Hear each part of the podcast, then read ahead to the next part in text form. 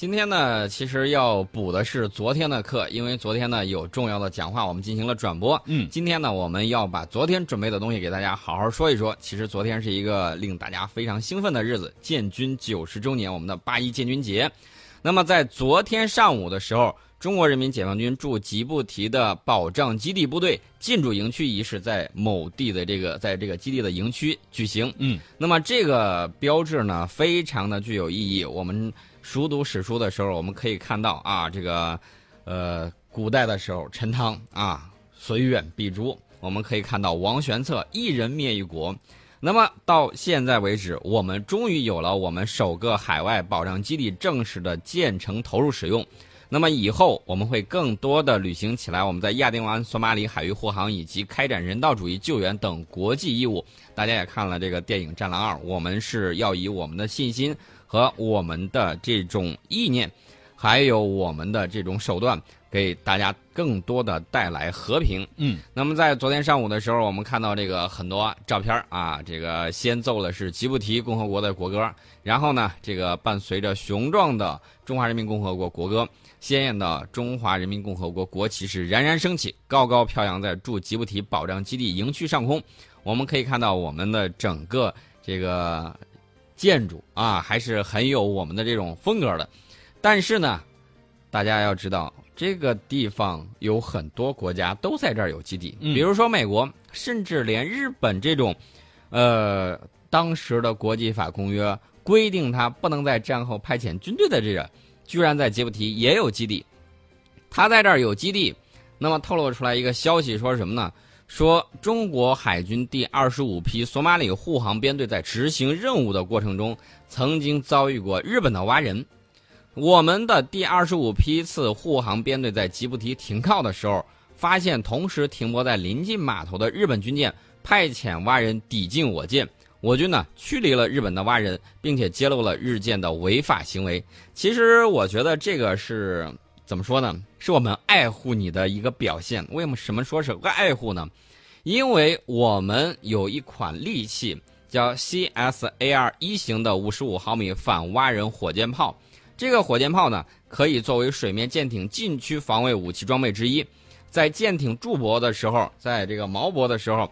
可以这个采取单射、组射或者是齐射的方式，有效的歼灭蛙人等水下禁区小型运动目标，保证舰体的安全。呃，我们直接把你驱离，那充分说明了我们是不想让，怎么说呢？一个死老鼠染坏一锅汤。嗯，呃，这个呢也是对你的这种爱护。你这个蛙人应该庆幸没有尝到火箭炮这种东西的点名。嗯，如果要打到的时候，什么效果呢？如果要打到的时候，呃，它这个东西会形成这种巨大的这种水压，你这不是在水底下吗？嗯，可能没挨着，就直接把这个肺泡内脏就震坏了啊，人直接就挂掉了。那么我们这款东西呢，是由火箭炮发射控制设备还有反蛙人杀伤弹组成，系统呢采用模块化的设计，战舰面积非常小。大家可以看到有很多照片，我们守岛官兵，哎，有一次是这个女兵。去进行慰问，嗯，然后就看见这个岛礁的这个角上就有这种反蛙人设备在这儿布设，嗯，为的是什么呢？为的就是防备这种水下破坏分子发动袭击，嗯，大家千万不要小看这种蛙人，蛙人呢，甚至曾经在这个战争之中，呃，采取过措施去，甚至去炸过航母，普通的军舰炸过很多次。二战的时候，这个蛙人的运用就已经非常成熟了。而且呢，我记得当年在南海啊，这个存在这个海洋国土争端，周边小小国家非常的不稳定，局势呢又很复杂，水面水下的威胁是日益严重。那么，如何保护我们岛礁的水域安全，避免这种挖人的这种破坏，避免它发动袭击，这个非常重要。嗯，当年越南的这个挖人部队可是声名赫赫、战功卓著的，这一次换来了日本。换来了日本的话，那么我们研发这种反蛙人武器就在意料之中。我去年在珠海航展的时候，在这个兵器工业它的这个展区，一进去之后，右手边火箭炮，我们的陆战装备 VT 四、VT 三，那么左手边就是我们的反蛙人系统。它呢，这个系统整个是不只是这么一件装备，它整个对港口的一个防御，以及对水底的这种水深的探测，整体形成了一个完整的反挖人体系。那么等到我们说有这个军舰驻泊的时候，呃，反挖人的这种反潜网，你必须要布设。啊，这个相应的这种设备也要有，只要它一旦靠近就能够发现。所以说呢，这就是为什么这次日本军舰派遣蛙人抵近我舰的时候就被及时给抓到了。而且我告诉大家，这种行为是不受国际法支持的危险行为。我舰可以起可以以后的时候啊，可以采取必要措施制止，直至行使自卫权。嗯，呃，我们这个官兵呢进行了光电照射、喊话警告。然后呢，把他给驱离了。然后我们又组织收集了有关的证据，而后呢，又跟这个吉布提方面沟通，揭露了日舰在他国港口违法作业的不正当行为。其实下一次的时候，我就觉得，哎呦，不好意思，你这个触发了反华人网，自己把这个自动的啊，这个跟人没关系，就跟我们挂出来这个弟子旗飘扬一样啊，这个操控操控失灵，舵机失灵啊，你方要是不避让的话，那不好意思，直直就撞过去了。所以说呢。我们可以看到，相应的技术手段必须要有。那么，我们在既然说到日本，我们得提一提最近日本国内的这个政治局势。日本的那个防卫相，就是老是挤出来一脸很萌啊，有人说他很萌啊。当然，局座说他还是比较漂亮的，但是局座的这一口毒奶呢，直接把他给奶下台了。这个稻田朋美已经宣布辞职。那么，这个辞职呢？我们看到有很多朋友在分析，说是不是安倍这个丢车表保帅的这么一个行动？我们也是这么认为的。我觉得应该是丢车保帅。之前呢，这个我记得这个稻田朋美，他深陷隐藏这个隐瞒自卫队报告丑闻，所以说呢，他最后瞒到没有办法的时候，他本身也有这个承担监管的这个责任，所以呢，就决定啊壮士断腕，干脆辞去防卫大臣。呃，所以说呢，我们就看到这个局座儿的威力还是很厉害的。七月初的时候，我记得局座就说过，日本防线可能要下台，伊丽莎白女王号要出故障。然后呢，伊丽莎白女王号这个航母主轴坏了。如今呢，靴子终于落地了，这个稻田朋美她也下去了。但是大家要注意，一另外一个右翼的女政客有可能被安倍拉入内阁。这个人是谁呢？这个人是这个。日本的著名的保守派政治评论家樱井佳子，他呢，这个人曾经否认侵华历史以及南京大屠杀。安倍有可能邀请他入阁，担任的是文部科学大臣。我们就看到日本在这个右倾的这个道路上一路狂奔，好像是不撞南墙不回头。我们呢也看到有很多呃有很多朋友呃在阅兵之后。观看了日本网民的这个反应，嗯，其中呢，我有一个朋友，他就长期往来于这个，呃，中国和日本之间，嗯，然后呢，他就说看到这个网民呢，有人就是这么说的，就日本网民啊，自己说自己，说我们再怎么努力，日本猴子还是二流国家，他是自己说自己了，我可没有把他称为猴子，引用他自己话，然后这个朋友就评论说，日本这个民族还是很有意思的，怎么有意思法呢？就是一旦他发现别人比他强，他那种自卑感啊，就突然就出来了。啊，这个事儿我觉得让我们去理解，确确实实不能理解。但是你换个角度想，呃，天天这个处在地震带，对吧？然后呢，时不时的这个地动山摇啊，有个几级地震晃一晃，呃，天灾人祸的，有的时候他会觉得，呃，又产生一种比较奇怪的这种想法。他老是想当什么呢？想当这个亚洲的英国。问题是搅屎棍就那么好当吗？这个绝对不是一个什么好的角色呀。另外，你想脱亚入欧，我觉得可以派蓝翔的挖掘机帮助你，一步一步给你挖到大西洋，往你往那儿一放，你不就彻底脱亚入欧了吗？啊，其实我告诉大家，这一切不怪别人，怪谁呢？怪咱们还不够强大。如果我们强大到汉唐那个时候，你不用说，马上你就看吧，会有日本的啊跑过来抱你大腿的，绝对没有问题。因为日本他这个信奉强者。啊，你只要比他强强的很多的时候，那不就是道个歉吗？啊，不就是这个磕个头吗？没问题，马上就过来。这种情况会有的。呃，我告诉大家，不是没有。日本原来那个比较亲华那个首相芝华派，他呢就曾经多次这个鞠躬道歉，这个都有。但是他不能代表日本的这个县政府，这个我们也看到。日本对华友好人士也有很多，但是呢，被蒙蔽的人更多。怎么样能够让他们清醒起来呢？一方面说话要和气，另外一方面手中要握有大棒。那么我们如何做我们自己的事情呢？比如说，我们跟斯里兰卡正式签署这个汉班托塔港的这个特许经营权协议。比如说，我们在这个非洲进行大量的这种支援，进行大量的这种发展。那么肯尼亚呢？前一段有一个消息让我觉得很有意思。呃，肯尼亚发现了郑和下西洋时代。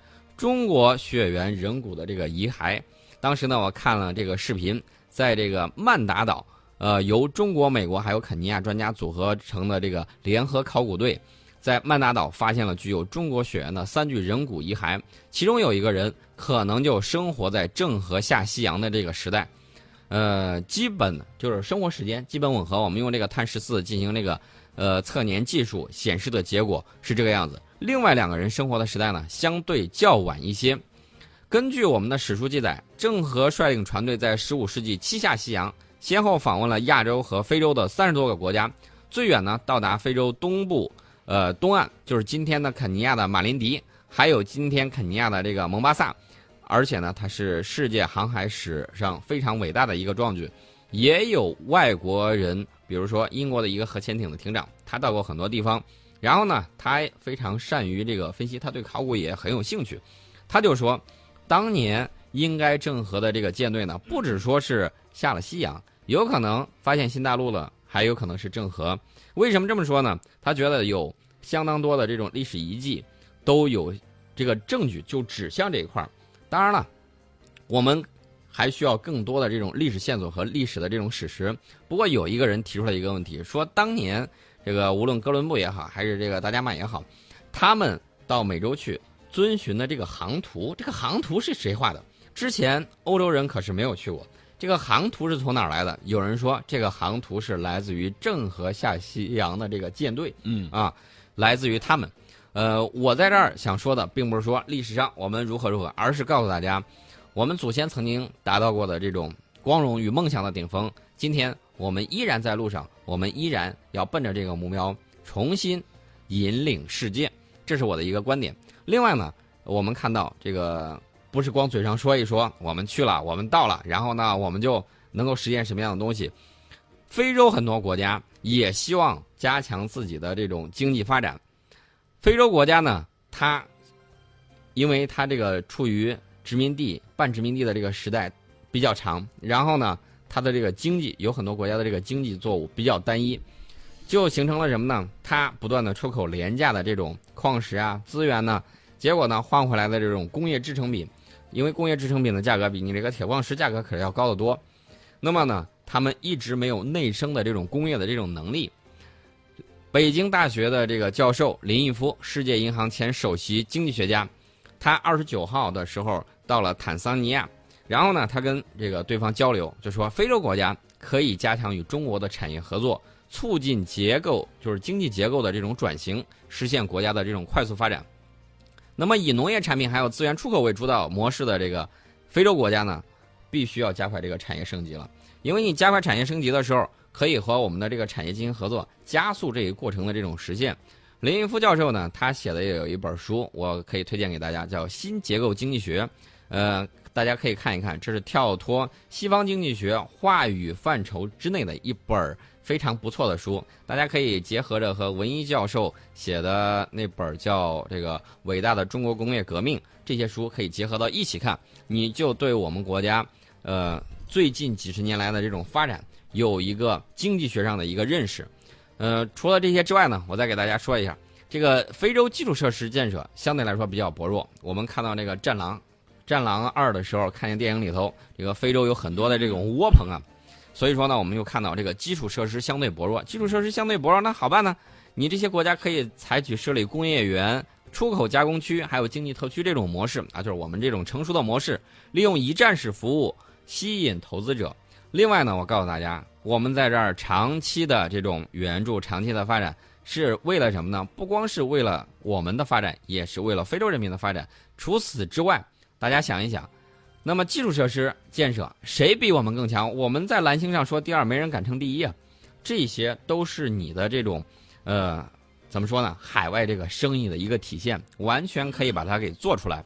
另外呢，雇佣他们当地的这种工人，我们可以看到，我们在这儿修铁路，然后呢，就有很多的技术工人。之前呢，因为这个家里头穷，有那些技术工人呢，就是当地非洲的啊，他觉得，哎呀，这个想娶媳妇儿啊什么之类都不太好说。嗯，但是后来他会开火车了，他会修火车，他会修铁路了，会画图了，会搞设计了。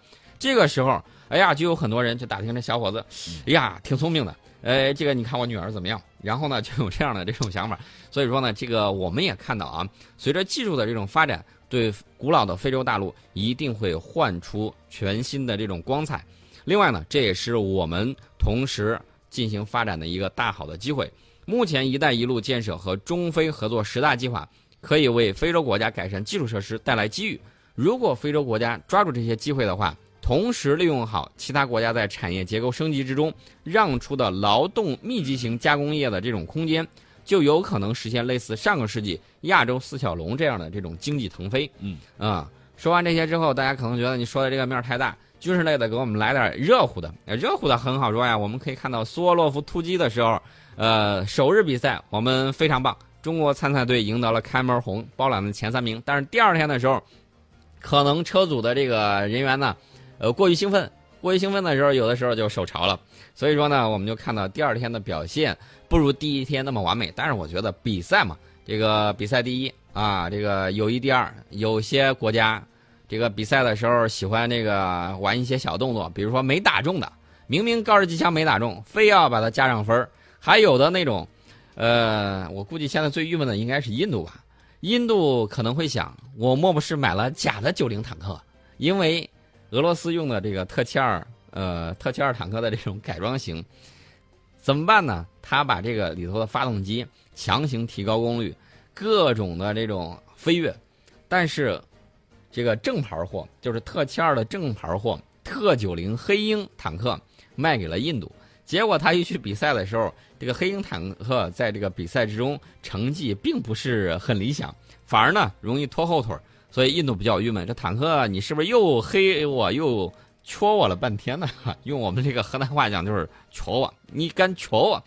呃，接下来印度和俄罗斯到底会就这个坦克如何继续去争吵，那是他们的事儿，我们就不管了。那么梭罗夫突击呢，能够让大家清楚的看到九六 B 坦克在这个坦克比赛场上，无论是射击还是机动能力，还是装甲防护性能都非常的优异。那么接下来有人可能会问说：“你老是这么去砸人家场子不好吧？”我觉得无所谓啊。这个既然他能够玩裁判一些小作弊手段，我觉得他要是不带我们玩的话，那很简单呢。我们可以在自己国内啊，依据这种比赛的这种规则，自己进行一些创新，把非洲国家、把东南亚国家、把拉美国家都弄过来，我们搞一个世界性的这种坦克比赛大赛。甚至北约国家想要参加的话，什么成名的豹二坦克啊，以色列的梅瓦卡瓦坦克呀，嗯，包括美国的 M 一 A 二啊，想来都可以进行一个比赛，进行全世界的这种坦克大赛比赛。之前我记得有很多这种排名非常不靠谱，排来排去，世界十大坦克没有我们的九九式坦克，我觉得没有了中国武器，你这排名排行榜有有什么意义呢？现在真刀真枪的拿出来练练真招，我觉得这个比较有意思。另外呢，要提醒大家一下，这个俄罗斯的这个坦克比赛呢，跟这个北约的坦克比赛，北约坦克银杯赛，感觉是不一样的。这个银杯赛呢，它更多的是什么呢？更多的是呃，模拟的当年如果苏联进攻的话，北约的坦克如何对这个苏军的进攻集群进行组织、进行打击。那么当年这个俄罗斯它的这种演习呢，就是苏军的演习，它是要实验一下。